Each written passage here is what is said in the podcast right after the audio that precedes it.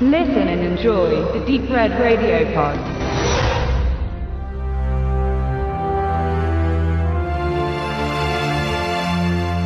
(1943) befindet sich Norwegen in deutscher Hand. Die Ausbreitungspolitik der Nazis, die während des Zweiten Weltkrieges weiter Bestand hatte, war vor allem taktischer Natur im Kampf gegen den sowjetischen Gegner im Osten und den anderen Alliierten im Westen, besonders in Bezug auf die britische Insel. Es ging um sichere Häfen in der Ostsee und Nordsee. Manch einer begrüßte den Besatzer, denn nur wenige Jahre zuvor mussten die Finnen im Winterkrieg gegen die Sowjetunion Territorium nach ihrer Niederlage an Moskau abtreten. Wie weit könnten sie bei einem nächsten Vormarsch nach Norwegen heranrücken? Mit diesen negativen Befürchtungen in den Knochen und dem Gedächtnis fanden sich schnell Sympathisanten und Helfer für Hitlers Truppen. Bis heute ist das Argument, die Nazis hätten Finnland vor den Sowjets beschützt, ein gern genanntes Argument bei skandinavischen Rechten. Aber entgegen wirkte damals ein starker Widerstand.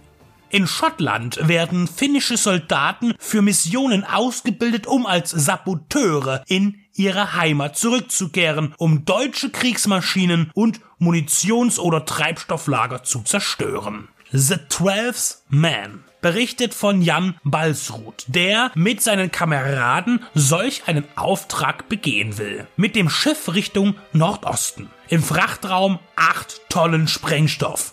Die Küste erreichen sie nicht. Ein deutsches Patrouillenboot kommt ihnen in die Quere.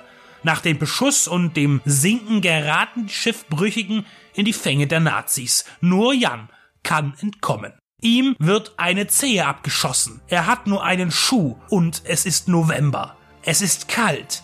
Es ist unbarmherzig eisig. Die norwegische Produktion erzählt die harte Flucht eines Soldaten durch sein Land mit dem Ziel nach Schweden. Gejagt von den Feinden, manifestiert in der Figur des Kommandanten Kurt, aber auch unterstützt durch die ländliche Bevölkerung. Nicht nur seine Verfolger, sondern auch die Natur gönnt Jan keine Pause. Das Martyrium in Eis, Schnee und klirrendem frostigen Wasser will kein Ende in Aussicht stellen. Prellungen, Schnittwunden, abgebrochene Fingernägel oder abfaulende Zehen werden von Make-up und dem Darsteller Thomas Gullestad so überzeugend getragen, dass sich zu mancher Zeit die Augenlider fast bis zum absoluten Verschluss zusammenziehen. Entgegen diesem Graus protzen die Aufnahmen der Landschaften und spenden teilweise sogar warme Farben von Sonnenauf- oder Untergängen. Hier entstehen wärmende Eindrücke auf stahlblauem Schnee. Schöne Kontraste in dem sonst eher grau gehaltenen Film. Die Blu-ray bringt durch klare Bilder die konturenreichen Bergformationen zum Ausdruck und die Schärfe steuert viel Atmosphäre bei.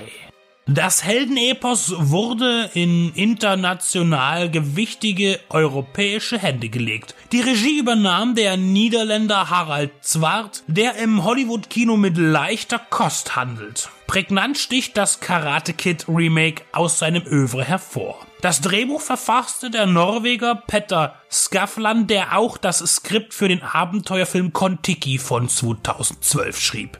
Thomas Gulestad als Hauptdarsteller fand bereits Erwähnung. Ihm als Kommandant Kurt gegenüber spielt der Ire Jonathan Ralph Myers. Eigentlich eine schlechte Wahl, denn Nazis werden immer noch am überzeugendsten von Deutschen verkörpert oder von Akteuren, die Deutsch als Muttersprache bedienen. Damit der deutsche Feind nicht allzu alliiert wirkt, stellte man ihn den jungen Schauspieler Martin Kiefer zur Seite, der als gebürtiger Sachse etwas mehr Authentizität mitbringt. Die Heldenreise des Jan Balsruth ist legendär und nicht zum ersten Mal verfilmt worden. 1957 gab es bereits einen von Norwegen produzierten Kinofilm, der europaweit aufgeführt wurde. Aus dem Original übersetzt hieß er Neun Leben. In der DDR wurde er unter dem Titel Der Stärkere verliehen und in der BRD lief er als Soweit die Kräfte reichen. Die hörbare Verwandtschaft mit dem TV-Film Soweit die Füße tragen, der ebenfalls eine Fluchtthematik behandelt, ist nicht zufällig. Beide Produktionen erschienen in der BRD 1959. Es steckt tatsächlich einiges an Hollywood in The Twelfth Man.